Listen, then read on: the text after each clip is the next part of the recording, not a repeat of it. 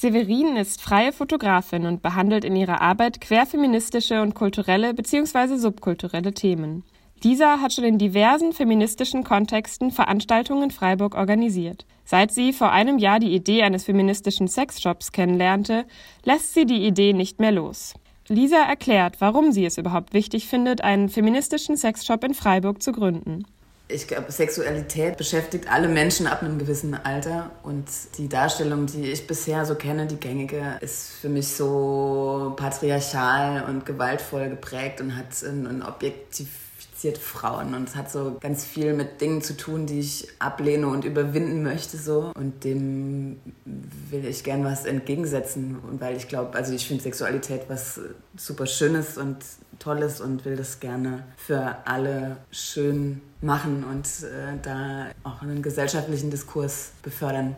Dazu ergänzt Severin, vielleicht auch noch so die Vielfältigkeit der Spektren abbilden. Ne? Nicht jetzt einfach nur ein Laden für klassisch Mann, klassisch Frau, sondern ähm, für jegliche Menschen, jeglicher, jeglichen Gustus und jeglicher ähm, ähm, Orientierung, was ja auch nicht immer gegeben ist in den klassischen Läden und äh, das Angebot dahingehend halt auch erweitern. Für den feministischen Sexshop in Freiburg hat Severin schon ziemlich konkrete Vorstellungen. Der Shop, der soll halt einfach ähm, in erster Linie wirklich mal anders sein als gängige Sexshops, die man kennt und wo man, denke ich, äh, sich nicht alle Menschen unbedingt vielleicht wohlfühlen drin oder sich wiederfinden oder sich auch rein trauen. Also es soll auf jeden Fall ein offener Platz sein, offen für alle und auch offen für sämtliche Spielarten von einvernehmlichem Sex. Wichtig ist den beiden, dass der Sexshop mehr ist als nur der reine Verkauf von Sexspielzeugen. Es soll eben nicht einfach nur ein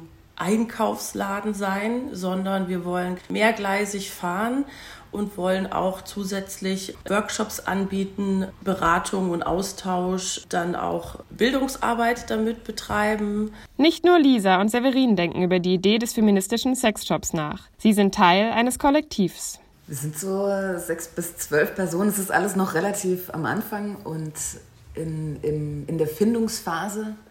Und was uns aber eint, ist, dass wir das Thema Sexualität, so wie es aktuell präsentiert wird in der kommerziellen Welt, auch äh, überhaupt nicht ansprechend finden und da gerne was entgegensetzen wollen. In den letzten Monaten war die Gruppe erstmal mit der Gründung des Kollektivs beschäftigt. Langsam geht es nun auf die Suche nach Ladenfläche. Das gestaltet sich als gar nicht so einfach, denn nicht alle VermieterInnen sind begeistert davon, Flächen für einen Sexshop anzubieten. Deswegen würde sich das Kollektiv auch über jeden Tipp von euch freuen, falls ihr Flächen kennt, wo der Shop öffnen könnte.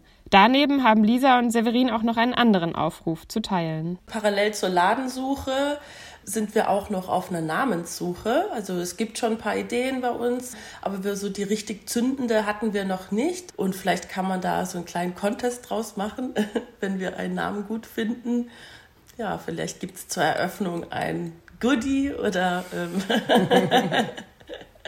keine Ahnung, auf jeden Fall ähm, fänden wir es cool, wenn irgendwie so ein bisschen brainstormt wird. Ähm, ja,